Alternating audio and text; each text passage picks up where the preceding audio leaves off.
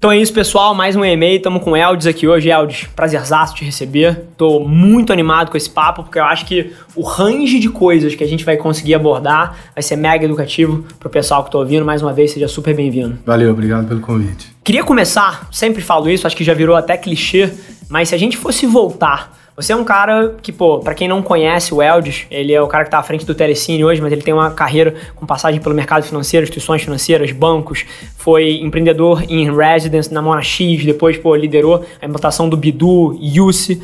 São vários dos cases de sucesso que com certeza vocês conhecem de empreendedorismo brasileiro. E, mas assim, antes disso tudo, se a gente tivesse que voltar, assim, o gibi 0001 do Eldis, onde é que essa história começou? Conta um pouquinho pra gente. Cara, não tem um, um começo certo. Se eu tentar fazer qualquer tipo de link com a minha carreira atual, com o que eu gostaria de ser quando eu tinha 5, 6 anos de idade, eu acho que eu não vou encontrar talvez Correlação. um fio condutor só nisso tudo, seja todo aspecto ligado à inovação e tecnologia, que eu sempre fui muito apaixonado por isso, sempre que saía, né, quando eu era criança, um videogame novo, fazia meus pais irem atrás, meu pai Somos às vezes não dois. tinha dinheiro, pedia dois. emprestado, eu eu sempre fui muito vidrado nesse assunto voltado à tecnologia, né? Então, isso meio que guiou todas as escolhas que eu fiz na minha carreira. Bacana, queria ser astronauta quando era novo ou não? Ah, acho que sim, não, eu estudei bastante sobre planeta, sobre o universo, sim, passou, já passou, como todo mundo, Tá na né? cabeça. É. Fechado. E assim, você falou dos seus pais, brevemente aí citou. Influência deles na tua escolha de carreira, assim, você fez ciência da computação, não foi isso? Isso, E isso. pô, estudar tecnologia, provavelmente ali era a década de 80, a escolha? Isso, Era. 87. Estudar tecnologia naquela época não era uma escolha tão óbvia assim. Conta um pouquinho pra gente como é que foi isso. Começou tudo também é, dessa curiosidade que eu tinha. Não era a área de, ciência da computação, que foi a faculdade que eu fiz, era algo ainda muito incipiente. É, o Brasil tinha uma, uma reserva de mercado que atrapalhou muito o desenvolvimento em termos de tecnologia brasileira. E isso tudo estava meio que começando nas universidades. Né? Então, o curso de ciência da computação tinha acabado de ser formado na Unicamp. É, antes tinha análise de sistema, que era uma coisa muito mais voltada para TI, infraestrutura, TI, infra, é, e logo em seguida foi criada a engenharia de computação.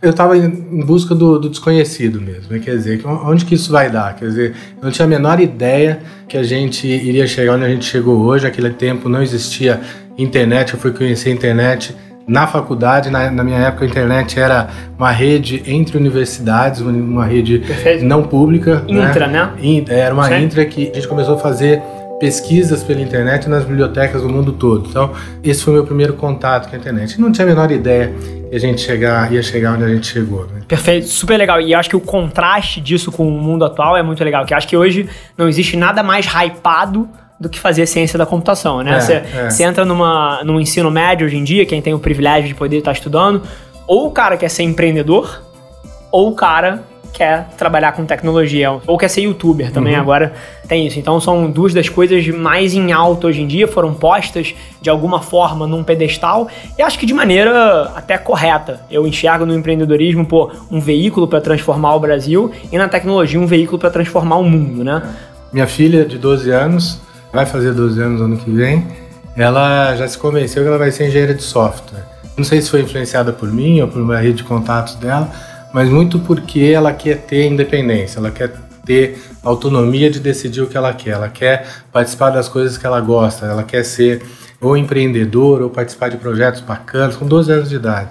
E eu acho que a área de tecnologia é uma das áreas que você consegue ter mais independência e autonomia de escolha, né? Então você consegue efetivamente participar de coisas que te interessam, né? Então, engenharia de software, particularmente, é uma coisa que interessa bastante esse público mais jovem, Perfeito. E vamos acelerar um pouquinho essa fita do tempo? tá? Teu período na Mona X.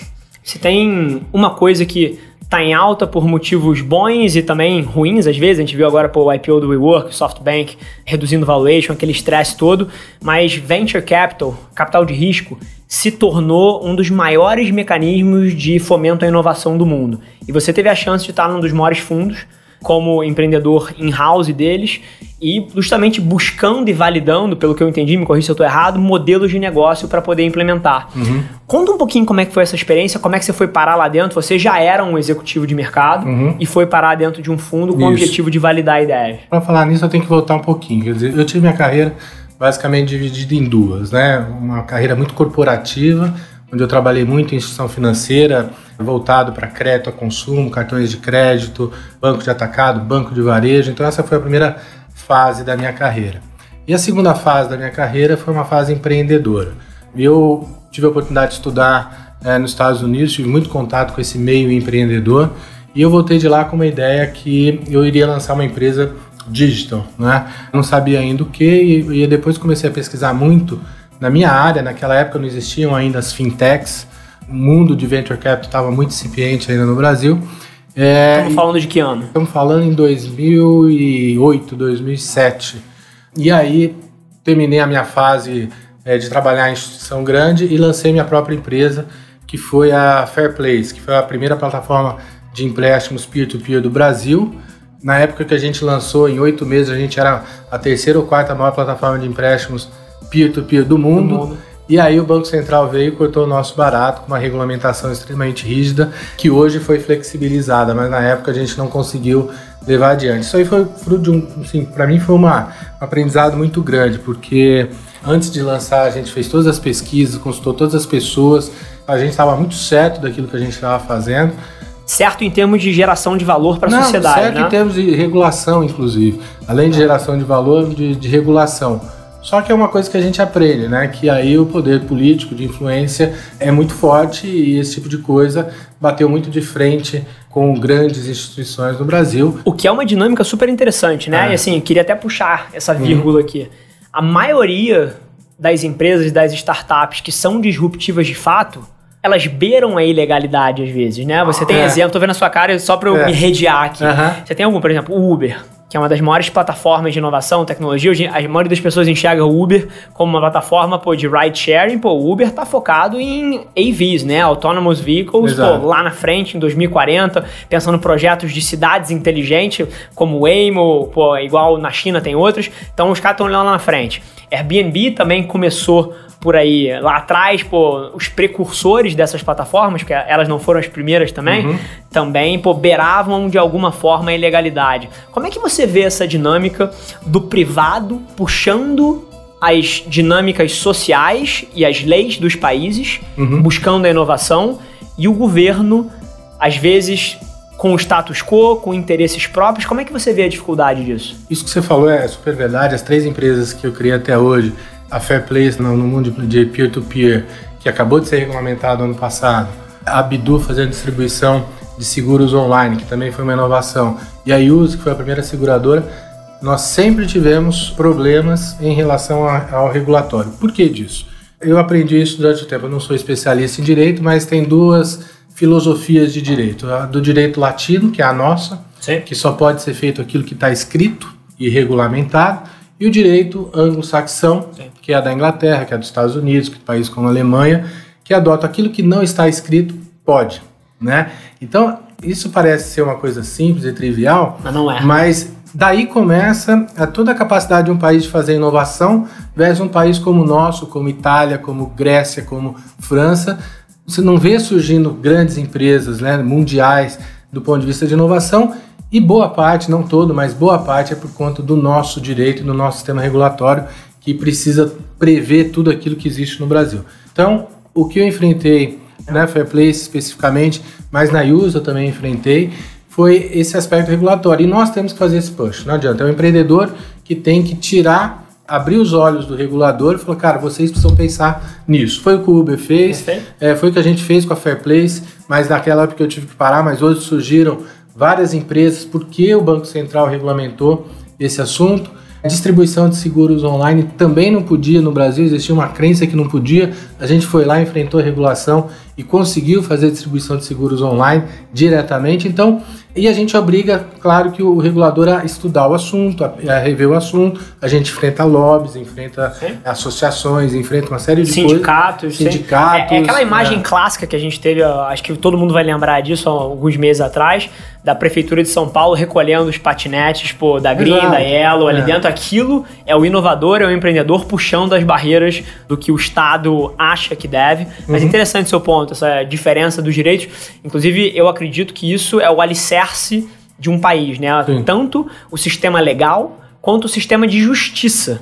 são duas das coisas que moldam os incentivos da pessoa para frente e do Uhum. país para frente no nível mais básico possível e o país é construído em cima Sim. dessas premissas. E é de onde vem as inovações. Quer dizer, Perfeito. se você tem um ecossistema que favoreça as inovações, é onde a gente mais vai prosperar. Né? Eu acho que se tem uma coisa que a gente precisa brigar no Brasil é refazer e assim eu- vejo, por exemplo, o Banco Central já muito avançado nisso. Eu vejo agora o meu setor, que é o Telecine, que a gente também está enfrentando esse tipo de dúvida do regulador, porque tá a lei do SEAC aí falando que quem distribui pela internet ou quem distribui conteúdo não pode produzir conteúdo. Sim. Existe uma regulação para isso e tá nessa briga agora se isso vai cair ou não vai cair, porque também inibe inovação. Então, nosso modelo de constituição de empresa, de incentivo ao empreendedorismo, de reconhecimento do empreendedorismo como a fonte de geração de inovação e, consequentemente, de riqueza, acho que a gente precisa ainda ter um trabalho longo pela frente de todos nós que participamos desse ecossistema de promover o tempo todo. A gente precisa avançar muito em todos os aspectos regulatório, de incentivo, de financiamento para conseguir fazer com que o ecossistema avance mais rapidamente. Perfeito. E falando da Bidu especificamente, pô, tava lá na Mona X, Isso. validou uma série de modelos de negócio. Por que vocês escolheram a Bidu? Vou falar até um pouquinho da, minha passagem pela Monax. Né? Então, o Venture Capital, né, o que ele busca, e o flow da uma empresa como Monax, eu não sei como está hoje, mas apareciam ali 300, 400 ideias Sim. por ano para eles decidirem se vão investir ou não. Então, o flow é muito intenso. A Mona X era muito focada em Series A, né? Series A e B. e B. Mas era o B era o double down dos A. Double down, Tá, perfeito. Pra quem não conhece, é quando um fundo ele entra num estágio anterior numa empresa e na hora que a empresa precisa de capital de novo, é ele mesmo que aporta E ele que geralmente lidera. e ele que lidera o round. É. E aí, quando, quando eu, eu tava com a Fair Play, esse Monax foi uma escolha do Monax, a gente já tinha fechado o deal com o Monax e com outro fundo de investimento.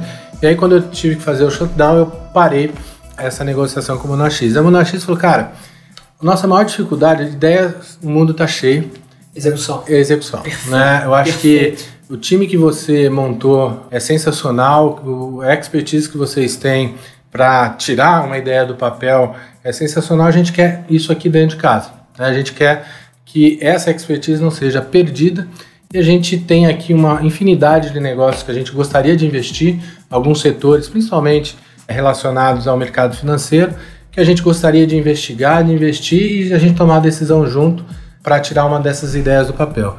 E uma dessas ideias era a distribuição de seguros pela internet que não existia no Brasil. Então o- a Monax já tinha um parceiro para fazer esse investimento, que era uma empresa do ramo de seguros, e a gente meio que fez uma sociedade em três partes, o empreendedor, eu como empreendedor, a Monax como Venture Capital e, E um uma- estratégico. e um estratégico fazendo esse, esse ramp-up. A média de idade do teu time era quantos anos?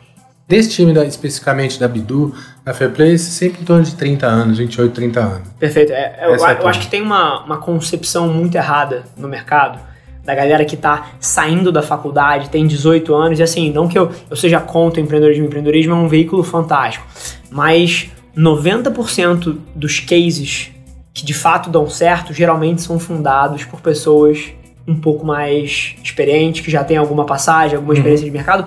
Qual é a sua visão sobre Eu isso? compartilho essa visão. Acho que a faculdade ela te dá uma boa, um bom arcabouço teórico, acho que uma capacidade, na maioria das faculdades de exatas, uma capacidade analítica muito boa, mas ela não te provê de experiência de empreendedorismo. Quer dizer, eu acho que são poucas ou quase nenhuma universidade aqui no Brasil que Fomenta esse fomenta esse tipo Sim. de coisa.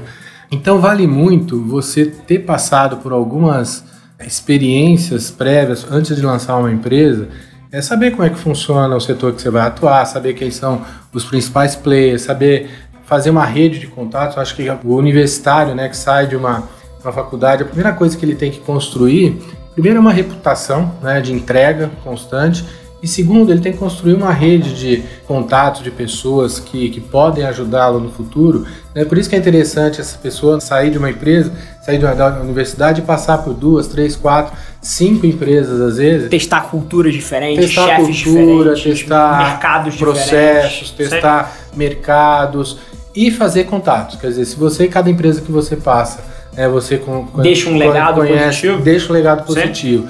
Deixa a sua reputação, Perfeito. conhece ali 30, 50 pessoas, depois de 5, 6 anos, você já tem um universo de 300 pessoas com quem você pode conversar é, e começar Que acreditam em um você, negócio. né? Exato, exatamente. Então, essa eu acho que é um caminho interessante. Agora, o acaso é, é- é bastante rei. relevante É nisso. Quer dizer, se você faz um- uma rede social e essa rede social, como os caras do Insta fizeram, sem ter um puto de, de receita, tem um bilhão de usuários, você não precisa ter nada disso. Quer dizer, o acaso joga um papel importante. Por que, que o Facebook foi adotado e não o MySpace ou tantas O outras? Friendster, O- é- é. Cara, ninguém sabe dizer. Ninguém sabe dizer. Eu acho que o acaso aí joga. é, claro que tem experiência, tem. O growth tem, hacking ali atrás. É, tem, tem uma série de coisas que eles foram super competentes, só que só ser competente não basta. Eu acho que tem mais coisas que pesam é, e o acaso é uma delas. E aí, entrando ali na, na Mona X, começando a Bidu. Principal aprendizado teu na transição de um executivo para um empreendedor, tirando a Bidu do chão. Assim, se você tivesse que elencar uma coisa que foi o teu grande takeaway na liderança da Bidu, que coisa seria essa? Puta, tem tantas, assim, para elencar uma é muito difícil, mas primeiro o time, né? As pessoas que você faz a sociedade, eu acho que é fundamental. Elas necessariamente têm que ser complementares a você, não são pessoas que você, do seu convívio pessoal, não são seus amigos, são as pessoas que te complementam efetivamente. Eu Quem que eram os roles do teu founding team ali? era, o- era o Leonardo, que era um cara de um CTO. No caso da Bidu, eu trouxe um, um cara de tecnologia, eu trouxe um cara de produto, né? É, e um cara de marketing para fazer. E eu, e eu cuidava de todos os aspectos financeiros, comerciais, re- relação com fundos, quer dizer, para poder é, equalizar um pouquinho e ter um balance nesse, nesse aspecto. E acho que é esse. O primeiro é com quem que você vai fazer. E segundo, cara, quanto mais empreendedor ele tem que fazer tudo, né? principalmente no início de empresa. É, e me ajudou muito ter passado por várias áreas, área comercial, área de produto, área de estratégia, área de marketing. Isso ajuda muito. Então, quanto mais conhecimento você tiver, maior a sua chance de sucesso para o empreendedor, principalmente quando você está numa fase muito inicial de empresa, tem que fazer tudo isso. É o que chamam de T-shaped, né? Exato. Sim. Finanças, jurídico, você, quanto mais você conhece, maiores as suas chances de, de ser bem sucedido. O conceito é, é o conceito de T, né? Você Exato. tem que ser proficiente e perigoso o suficiente em várias disciplinas, Uhum. até para você poder coordenar a execução, por mais que você não seja o cara do dia a dia, e você geralmente tem que ter uma área de expertise onde ali você é o melhor da casa e ali você domina, mas você tem que ser perigoso o Uhum. suficiente. É, é curioso, é a mesma coisa que eu enxergo aqui na agência. Eu posso não ser o melhor criativo da agência, eu não sou o melhor mídia da agência, eu não sou o melhor planejador da agência mas eu sou perigoso o suficiente em todas essas regiões para poder saber o que está sendo feito e para onde a gente tem que É, ir. e saber desafiar, né? Sim. Quer dizer, eu, eu sou formado em ciência da computação e nunca exerci, depois da faculdade, nunca programei e tudo mais. Mas eu tenho essa bagagem, eu tenho esse Sim. conhecimento. Então, você acaba falando de igual para igual. É claro que o seu CTO, ele sempre vai conhecer muito mais do que você, mas você sabe fazer as perguntas corretas, você sabe avaliar é, o risco que você está correndo numa determinada implementação. Em empresas né, como grandes, é, você vai saber não ser enganado, né? Então esse tipo de conhecimento é importante, é bom você conhecer duas, três áreas a fundo, primeiro para você colocar de pé e depois para você desafiar bastante as pessoas. Perfeito. E você soltou uma pérola aí no meio que eu não sei se as pessoas pegaram, mas para mim é super relevante, que existe uma concepção errada do líder, que o líder é aquele que diz, pô, o que todo mundo tem que fazer o tempo todo. Só que na verdade, nesse nível, a liderança é muito mais sobre fazer as perguntas certas Uhum. e fazer as provocações para que as pessoas entendam o que tem que fazer e como tem que ser feito. E você soltou aí, pô, fazer as perguntas como se fosse uma parte natural. E eu queria só ressaltar aqui que por várias vezes o papel de um líder, pelo menos na minha visão, se você tiver uma visão diferente, pô, eu adoraria ouvir, mas não é dizer para os outros o que, que tem que ser feito, mas é conseguir provocar eles a número um, pensar grande o suficiente e número dois, entender como chegar lá. Exato. Isso você faz perguntando. É. Eu acho que tem um aspecto é, muito relevante que a liderança hoje em dia, ela meio que antes que aquela liderança era muito diretiva, né, que você fazia um, um, determinado planejamento, seja por orçamento, seja por Sim. qualquer outro método, e a partir desse planejamento você mandava nas pessoas nos seus níveis. Liderança centralizada. fazer as né? coisas. Hoje em dia é muito diferente, né? Hoje em dia, principalmente nas empresas de tecnologia e nas nossas, né? E é o que a gente está implementando no Telecine, você divide com a empresa onde você precisa chegar. Contexto. Né? Exatamente, o contexto. O que, que os nossos acionistas esperam de nós? Qual é o mercado, qual é a oportunidade que a gente tem. E aí você ouve muito mais do que fala. E você dá suporte para as ideias que vão surgindo. Então, você fala onde a gente tem que chegar e o como a gente vai chegar lá, a gente meio que deixa para a empresa, né?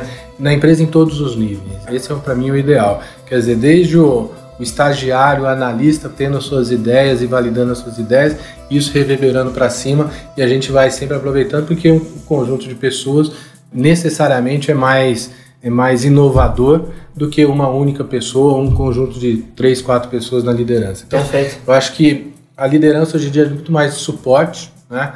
mostrar o rumo, mas depois dar suporte e deixar essas pessoas brilharem do que falar o que elas têm que fazer especificamente. Até porque, por várias vezes, a fronteira da informação, quem tem a capacidade de tomar as melhores decisões, é quem está na ponta executando. Exato. Não é você. Não, não, nem, não sou nem eu. Eu não estou na realidade uhum. do meu squad aqui, que toma conta de uma conta específica. Eu não estou ali no meio. Então, a capacidade de ter uma ideia pô, genial, que se conecta com o contexto do cliente, com a oportunidade, não vai vir de mim. Não, então, é o que você falou. E a minha visão é exatamente igual: é você liderar por contexto e empoderar quem está na ponta para tomar as atitudes. Exato. Fazendo a transição agora para Yus. Pô, eu acho que se alguém aqui não ouviu falar e nunca recebeu pelo menos um ad de mídia programática aqui é, na vida, pô, eu vou achar super esquisito.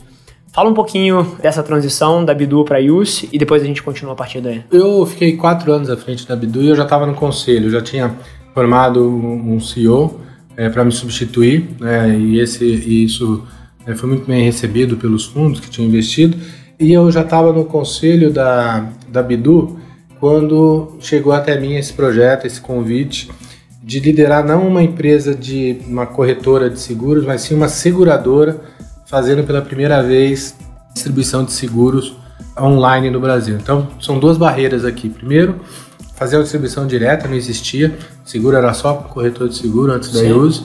E segundo, fazer isso digitalmente 100%. Quer dizer, desde a concepção do produto até uma regulação de sinistro. Experiência digital 100%. 100%. E, isso, e essas duas barreiras a gente conseguiu quebrar na Use, é um case reconhecido mundialmente, porque foi uma das primeiras seguradoras do mundo que conseguiu entregar uma experiência end-to-end para o cliente 100% digital.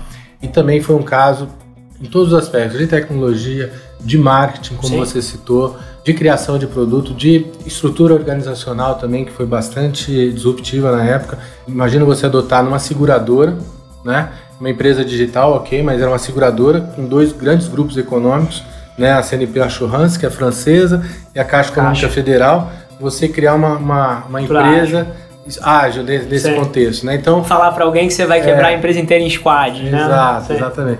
Isso foi é, extremamente bem sucedido, então acho que a gente conseguiu implementar isso muito bem.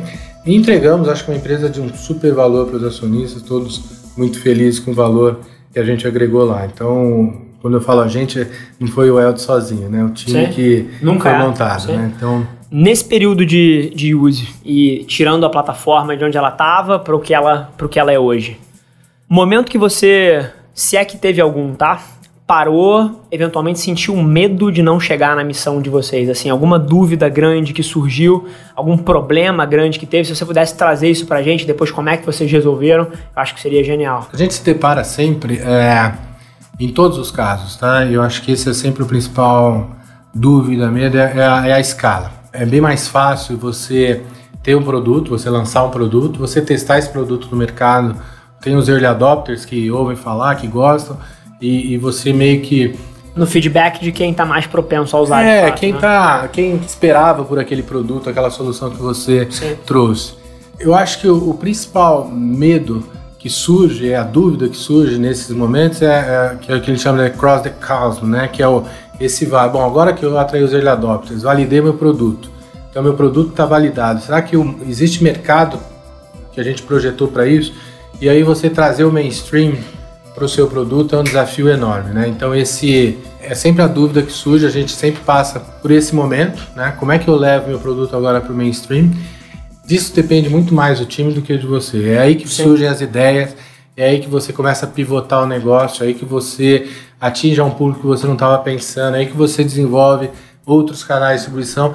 E aí é a hora da criatividade, né? É a hora que você abre a sua empresa para os outros contribuírem muito mais que você, né? Porque aí um monte de gente pensando e criando alternativas e, e pivotando. Então, quanto mais espírito empreendedor tiver na sua empresa, maiores as chances de sucesso de você escalar o seu negócio. Então, é, é exatamente o momento que a gente está passando no Telecine. Quer dizer, a gente lançou o nosso streaming há menos de um ano, vieram os early adopters, agora a gente precisa escalar esse negócio. Como é, como é que a gente faz isso?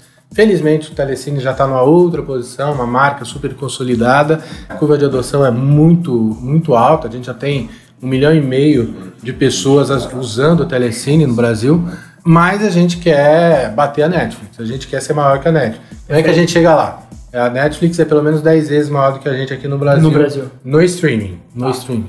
Como é que a gente chega lá? E agora é hora de criatividade, é hora de empreendedorismo, é desenvolver canais, estratégias de marketing, marca, uma série de coisas que demandam agora tudo da gente. Né? Isso Perfeito. é o principal. Já tem uns três ganchos que eu quero explorar aí da bomba que você soltou sobre o futuro do Telecine. A gente tem alguém na linha já? Maravilha, vamos só responder aqui antes. Bacana. Fala aí, você tá ao vivo no EMA com Eldis Matiusi comigo. Fala seu nome e de onde você tá falando.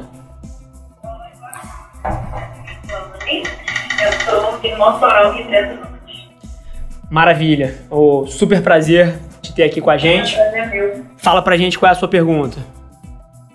Então, é, bom, entre, é, fiquei em dúvida, né, entre escolher uma pergunta seja uma pergunta bonita, uma pergunta que é, seja legal, e uma pergunta que vai resolver o meu problema, né? Que vai me ajudar realmente. Maravilha, deixa eu te ajudar. Faz a pergunta que vai ser melhor para você. Aqui a gente não tá aqui para parecer bonitinho, a gente tá aqui para de fato gerar valor para você. Manda a pergunta que vai mais te ajudar aí. Show. Então, veja só, é, eu nós temos um empreendimento há 13 anos, tá? É um restaurante e atualmente, de um tempo para cá, o faturamento cai muito, né? E isso gerou muitas dívidas e tal. E o que, que acontece? É, pensamos em vender, né? Vamos vender, vamos é, dar início a outras coisas. E assim, eu queria saber de vocês, né, o que, na visão de vocês, o que é que vocês fariam, o que vocês aconselham, se vocês tivessem que começar do zero hoje, com um valor, sei de 200 mil para para frente, um novo meio de sustento, levando em consideração que vocês não têm outras fontes de renda. Então, o que, que vocês fariam numa situação dessa? Maravilha. Deixa eu fazer mais uma pergunta aqui, só para dar mais contexto para gente. O que, que você mais gosta de fazer na sua vida, assim, quando você não está no restaurante? Como é que você gasta o seu tempo? Como é que você investe o seu tempo? Rafa, é, eu gosto muito, assim, eu me amarro muito é, em marketing digital a coisa tem que brilha nos olhos. Bacana, então você está me dizendo é que quando você sai do trabalho, você pega um livro sobre marketing digital, você vai ler pô, um artigo que alguém escreveu, você escuta um podcast, é esse tipo de pessoa? Isso, os podcasts. Maravilha, então. Show. Vou pegar a liderança aqui, depois passo a palavra pro Eld. Eu vou dividir a minha resposta em dois aspectos e, e assim, se você quiser jump in em qualquer momento, é só vir. O primeiro deles é o pepino que você tem na mão. Nessa transição de carreira que você está falando, a primeira coisa que eu sempre digo para alguém que traz uma problemática dessa, seja realista. Você só pula do barco quando você já sabe nadar, quando você já pode nadar.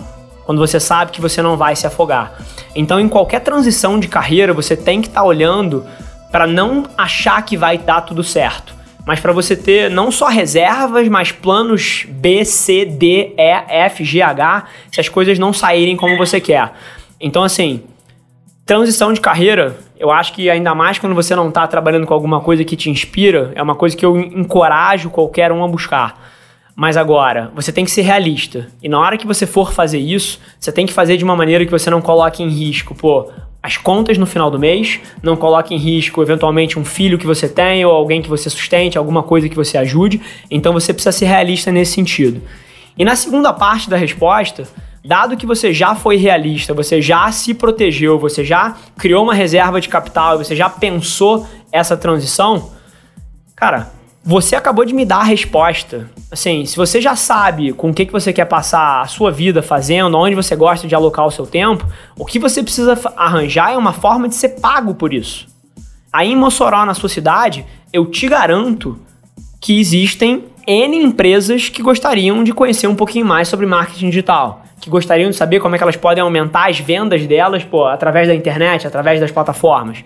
Se você se propõe a fazer isso num primeiro momento, vou dar um exemplo aqui que é mega controverso. E vira e mexe as pessoas tiram essa minha frase de contexto e me colocam como um demônio que fala para as pessoas trabalharem de graça. Mas eu acredito de fato nisso. E eu, assim, eu até entendo as pessoas que criticam essa, essa tese, mas eu, por várias vezes na minha vida, fiz projetos de graça porque eles iam me colocar em outro patamar e a partir dali eu sabia que eu ia ter eventos de monetização que iam pagar essa conta. Então, eu diria para você fazer alguma coisa similar. Se você quer fazer uma transição de carreira, eu em vez de assistir Netflix, em vez de assistir Telecine, em vez de assistir outras plataformas, trabalharia de graça para uma ou duas instituições para construir case, para ganhar know-how do mercado e do negócio e depois enveloparia isso num produto e ofereceria na sua cidade. Assim, mas só toma muito cuidado nessa transição, porque por várias vezes eu vejo as pessoas se iludindo que isso é mais fácil do que parece e na maioria das vezes é, as coisas não são tão triviais assim. E aí só adicionando, quer dizer, eu acho que você perguntou, né, o que fazer, né? Você Tem... fez várias transições é, de carreira, é, né? fiz várias. Sim. E eu, eu acho que o foco é no problema que você quer solucionar. Quer dizer, seja, eu falo isso sempre, às vezes numa entrevista de pessoas que vão trabalhar comigo. Eu nunca foco no que elas fizeram, né, mas como que ela pode me ajudar. Então acho que você tem que focar quais os problemas que você pode resolver com a sua expertise, seja um problema localizado, seja um problema numa empresa, seja um problema na sua comunidade. Pensa nesse tipo de problema, pense como você pode ajudar a resolver esse tipo de problema, né? Que é onde você efetivamente vai ter o seu valor percebido. E arregaça as mangas e vai. Eu acho que tem que ter uma dose de risco a ser tomada aí, não tem jeito. Mas todo mundo que resolve algum tipo de problema é recompensado no futuro. Quer dizer, todo grande empreendedor, todo qualquer empresa que começou, começou resolvendo problemas. Seja um funcionário de uma empresa privada, seja um empreendedor, você está ali resolvendo problemas ou criando soluções para algum tipo de demanda que já existem. Né? Então, é, eu acho que isso é fundamental. Foco nos problemas. O que, que existe de, por exemplo, na sua área que você acabou de citar em marketing digital, são escassos as pessoas que efetivamente trabalham, saibam trabalhar com mídia programática, por exemplo. Né? E aí. É, Estamos com três vagas abertas aqui é, para mídia programática, é, por acaso. E, e aí, se você se especializa nesse assunto no Brasil, todo mundo vai querer ter você na sua empresa ou você pode abrir sua própria agência que vão te contratar. Então você foca na resolução. Qual que é o problema? Pessoas que trabalham, que saibam fazer mídia programática, né? Então, é, esse é só um exemplo do, dos milhões de, de oportunidades, das milhões de oportunidades que a gente tem. Só se eu pudesse adicionar em cima do que o Eld falou, assim, a gente está dando direcionamentos específicos, falando de marketing digital, deu exemplo de mídia programática, mas a gente vive uma época que eu juro por Deus que provavelmente tem algum filho da puta no mundo ganhando 100 mil dólares por ano fazendo vídeos sobre os Smurfs no YouTube. E vendendo inserção para alguma marca ali dentro e, pô, vendendo merchandising no link da bio do canal dele. A gente vive uma época, e assim, não tô querendo dizer que é fácil, não. Já passou o ponto do fácil. Fácil era você ser uma blogueira fitness em 2012 no Instagram. Hoje em dia, tenta ser uma blogueira fitness no Instagram aí pra ver se alguém vai olhar o teu perfil. Mas a gente vive uma era de oportunidade desmedida, porque você tem os canais na sua mão, você tem a distribuição na sua mão.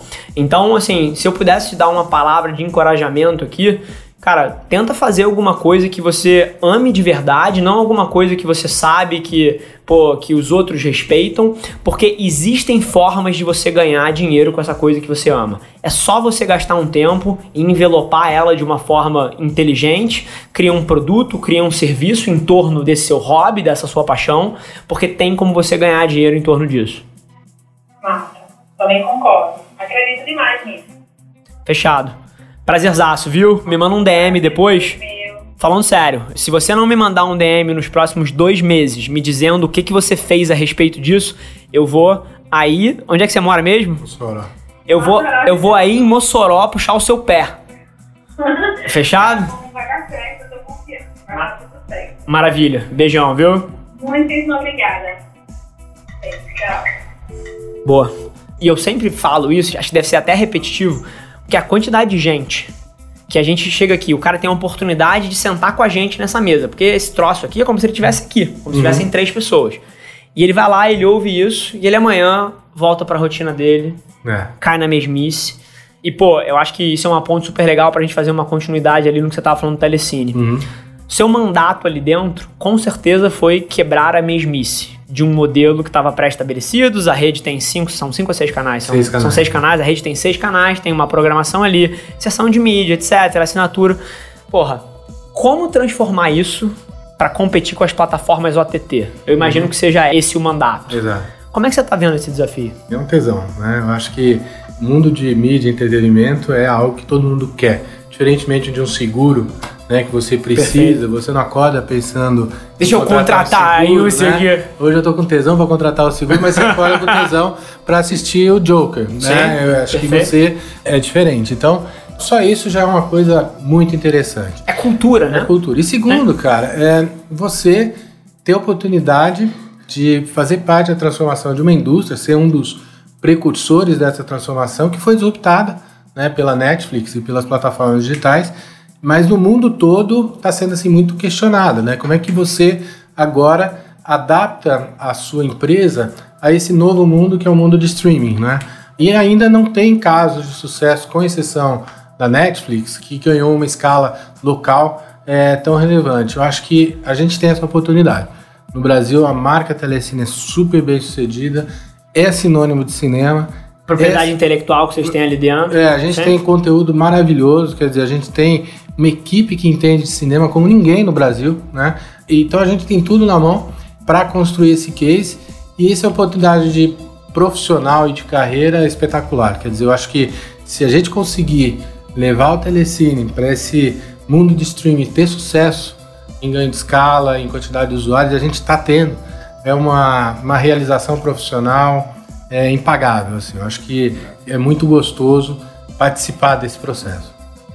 Se tem uma coisa que vocês com certeza têm de vantagem em relação às plataformas globais, é a chance de ser mais local, Uhum. de olhar mais o brasileiro pelo brasileiro. E a nossa cultura é muito diferente. A maneira como o brasileiro pensa consumo de mídia, faz as coisas, é muito diferente de um americano. É a oportunidade de ser talvez um pouco mais coerente com a- os hábitos e a cultura do brasileiro, né? Uhum. Como é que você acha que existe talvez uma oportunidade de vocês pensarem isso? Ou então vocês estão olhando global mesmo, o Telecine você está olhando como um play que daqui a pouco vai Latam, vai global? Como é que você O primeiro passo é local mesmo. É Brasil, que é um país de dimensão né, muito grande.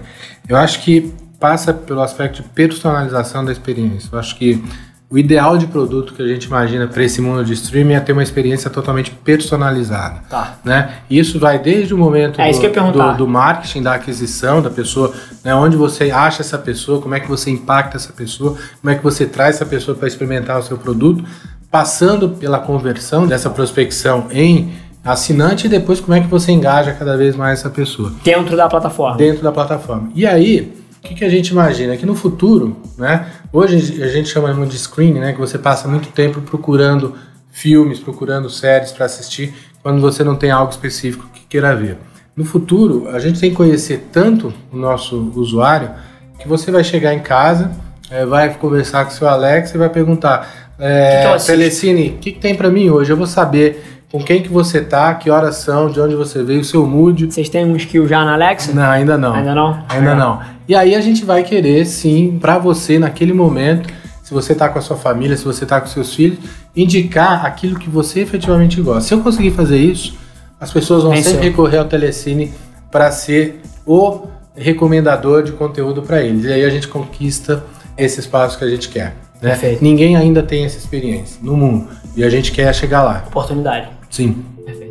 Fala aí, você tá ao vivo no e-mail com o Eldes Matiuso e comigo. Fala seu nome e de onde você tá falando. Oi, eu sou a Jaqueline, falo de Presidente Prudente. Fala, Jaque, tudo bom? Tudo bem, e você? Também, tudo tranquilo, baita prazer estar falando contigo. Solta pra gente a tua pergunta e tenta dar alguma contextualizada. E o motivo disso é porque quanto mais detalhe você der, quanto mais profunda você for, quanto mais pô, dos seus medos e anseios você trouxer, melhor vai ser a nossa resposta aqui. Então, solta o verbo. Beleza. Ah, eu trabalho numa agência, né? A gente focado bastante no digital. E aí, ultimamente, a gente começou a pegar uns serviços novos também. A gente tem cliente de vários segmentos. Internet, TV, corporadora, loja de ferramentas. Só que os clientes aqui é, é interior. Eles têm a cabeça muito fechada para campanha de brand, de performance. Então, você saber como que a gente poderia trabalhar isso para tentar mudar a visão deles. E eu estava assistindo, ouvindo o podcast de vocês, Thomas Nato ele falou muito de campanhas criativas que está se perdendo. Como a gente conseguir alinhar isso também com, os, com a performance? Hoje se fala muito de números, trabalhar muito números, só que a campanha criativa está se perdendo um pouco, né? Como a gente consegue alinhar os dois entregar um resultado bacana para o cliente. Perfeito. A sua pergunta é genial e eu acho que tem dois espectros aqui. O primeiro é falar do ser humano, né? Que é, pô, como é que você convence alguém que é cabeça dura, que não está enxergando um ângulo, a eventualmente enxergar esse ângulo? Eu acho que, pô, o Eldis com certeza pode trazer um vertical sobre isso e depois eu pego em cima dos específicos de convencer um cliente chato a fazer o que tem que ser feito e não o que ele acha que tem que ser feito. Como consumidor né, de agência, eu sou convencido por resultados, né? Então, eu particularmente, como que eu defino né, todo o meu investimento em mídia? Eu gosto de agências ou veículos que chegam para mim meio que compartilham. Eu possa compartilhar que ele entenda o meu negócio, que ele entenda o meu business plan, que ele entenda aonde eu quero chegar no final do ano e ele venha com uma solução para mim. Olha, eu vou te entregar desses X milhões de clientes que você precisa conquistar, eu vou te ajudar a conquistar 100 mil. Como? Ele fala para mim com bastante fundamento, com bastante analytics, né? De como ele vai chegar lá e meio que compartilha do risco também desse negócio. Ele é remunerado em grande parte pelo sucesso que ele atinge ao fazer isso. Isso ocorre muito, por exemplo, com o Google. É a forma como a gente compra mídia no Google. Existe um negócio chamado Joint Business Plan, que o meu business plan é o business plan dele, e ele se compromete em atingir parte do meu business plan, me entregando uma quantidade de impactos, de clientes, de conversões, e é assim que ele me convence a colocar dinheiro nele. Eu acho que se você conseguir primeiro criar uma reputação, claro, isso, isso é, é, é o primeiro passo. Eu vou adorar essa é, conversa. Mas segundo, você chegar no cliente e falar, olha, o que, que você quer atingir? É, e disso que você quer atingir, eu vou te contribuir com tanto. E mostrar para ele como você vai contribuir, tomando o risco do negócio também do seu cliente, a chance de você convencer é 100%. Todo mundo quer, de novo, resolução dos seus problemas. Quer dizer, é, se alguém vem com uma solução bacana para mim, eu vou adotá-la, sem dúvida nenhuma.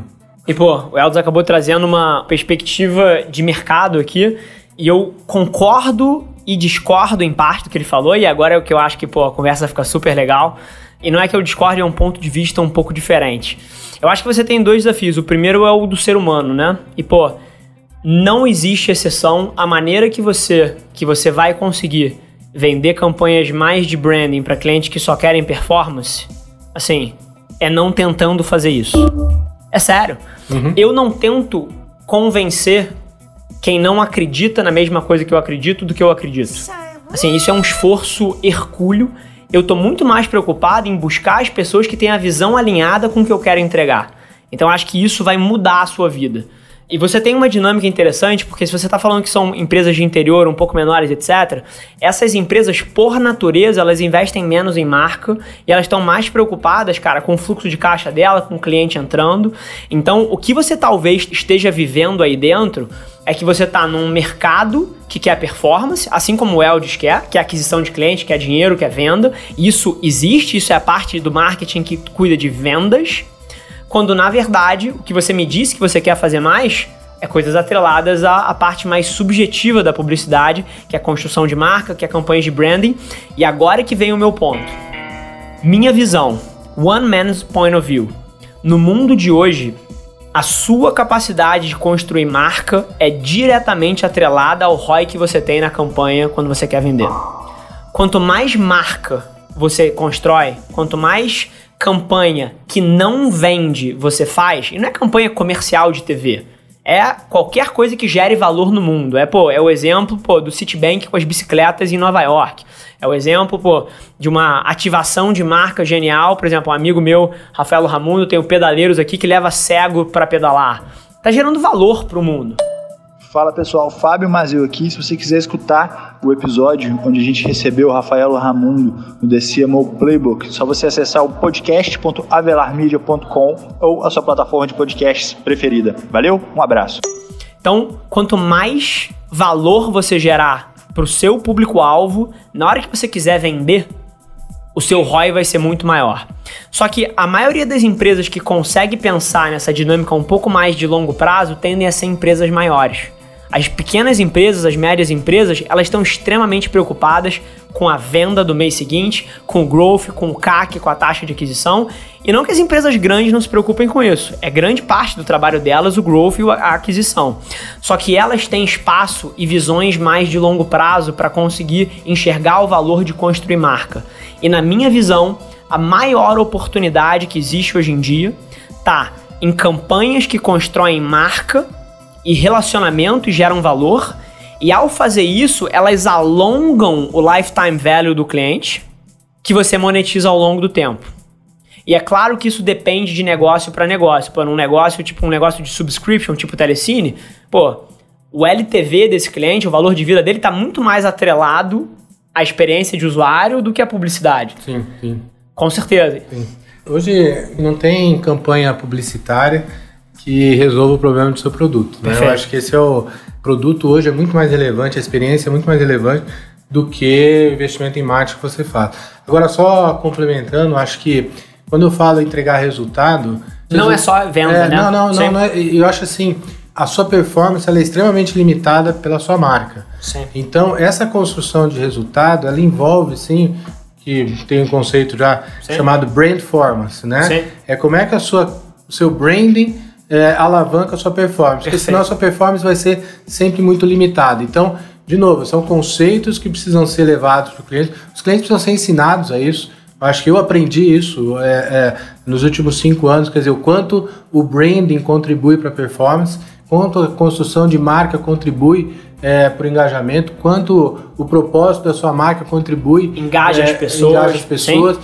Esse conceito de brand performance, que é o que precisa ser levado e vocês, publicitários, é quem tem essa responsabilidade Perfeito. de catequização dos empreendedores. Porque uma vez que você constrói essa reputação, eu sei fazer branding e performance, eu sei, eu entendo desse conceito, eu sei levar sua empresa para um outro patamar e provar e ter resultados com isso, de novo, é, é, é a forma como você vai vender a sua ideia. Perfeito. E sendo bem específico com o teu problema, que resumindo um pouco a minha ideia, você tem talvez uma dinâmica perversa do fit do que você quer fazer com o mercado que você está atacando.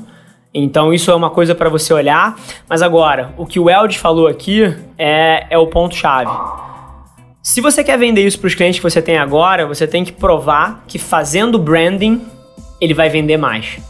E você sabe como, se eu pudesse te dar um insight específico de como eu faço isso aqui, eu simplesmente abro para ele que aqui dentro da Velar Media, 97% do meu orçamento de marketing aqui dentro está em branding, 3% está em atividades relacionadas ao comercial.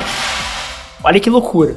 E na hora que eu falo isso, e não só falo, mas eu mostro o que eu faço, como eu faço, como é que essa dinâmica impacta no meu negócio, como é que é o meu fluxo de aquisição dentro dessa visão, isso abre o olho, porque eu não sou um cara que está tentando vender para ele alguma coisa que eu não faço. Então, a minha palavra vale mais porque eu posso apontar aqui para dentro e falar que eu faço isso para mim. E aí, só para te explicar o porquê que 97% faz sentido e 3% de ativação. 97 branding e 3% de ativação. Pelo seguinte motivo. No mundo digital, a forma como eu enxergo a experiência de usuário pré-aquisição, como o Eldis falou, nada vai construir mais marca e aumentar a lifetime value do que o seu produto, do que a qualidade do seu produto. É impossível. Publicidade não melhora o teu produto. Mas a forma que a gente enxerga isso é construindo tanta marca, gerando tanto valor no mundo, que o ser humano que está sendo impactado por isso para e fala assim: cacete, quem são esses caras? E ele próprio vai fazer o dever de casa dele sobre quem a gente é e o que a gente pode fazer para ele. e a aquisição acontece de uma forma muito mais natural. Então, esses 3% que eu falei da verba um pouco mais direcionada para vendas é depois o remarketing de quem chegou na nossa marca e aí a gente tenta, porra, vender para esse cara.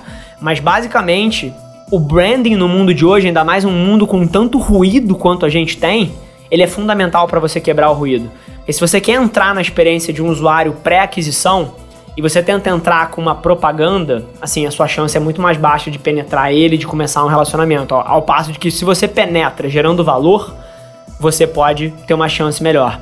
Mas mais uma vez, é o que o Eld falou, a forma que você vai convencer essas pessoas é provando que como ele tem por experiência própria e eu sei isso, pô, na minha veia, que fazer branding melhora a performance. É, isso eu concordo também. Eu acho que esse é o caminho. Fechado. Pergunta respondida? Certinho. Maravilha, ó. Vou te cobrar, me manda um DM daqui a um, dois meses para eu saber exatamente o que, que você fez com essa informação e como tá indo. Se eu puder ajudar mais, estou à disposição. Não, obrigado. Pode deixar. Estou acompanhando o podcast de vocês. Tá bem bacana. Viu? Parabéns pelo trabalho. Fechado. Obrigado. Beijão. Oh, tchau. Esse é um conceito que eu acho que é a dinâmica da minha vida. É, né? Assim, eu juro que eu não tento catequizar os infiéis. Eu juro que eu não tento. Porque o nível de energia, e eu tô puxando isso para esse lado porque é pergunta da minha realidade aqui, né? O nível de energia para você fidelizar alguém que não acredita nas mesmas coisas que você acredita. Ah, é. Não passa. Você tem que convencer a mudar quase que de religião, não Sim, adianta. Não exatamente. adianta. É, aí você tem que.